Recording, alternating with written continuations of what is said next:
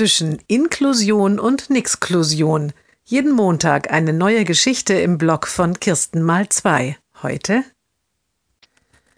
der junge Mann hat es nicht leicht, einen Job zu finden, obwohl er gut qualifiziert ist.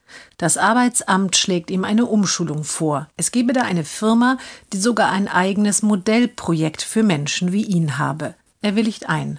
Doch in der Firma läuft es nicht gut. Schon bei der Einarbeitung merkt er, dass die Mitarbeiter keine Idee davon haben, was Menschen wie er brauchen. Immer wieder zeigen ihm unterschiedliche Mitarbeiter etwas. Wirklich Zeit hat keiner von ihnen, denn alle haben selbst viel Arbeit. Es kommt bald zu einem Krisengespräch. Unterstützung von außen lehnt die Firma ab. Wir müssen unsere eigenen Erfahrungen und Fehler machen, sagt der Abteilungsleiter. Und wir nehmen gerne Behinderte, aber Sie brauchen ja schon sehr viel mehr Unterstützung, als wir gedacht haben. Der junge Mann bräuchte vor allem einen ruhigen Arbeitsplatz.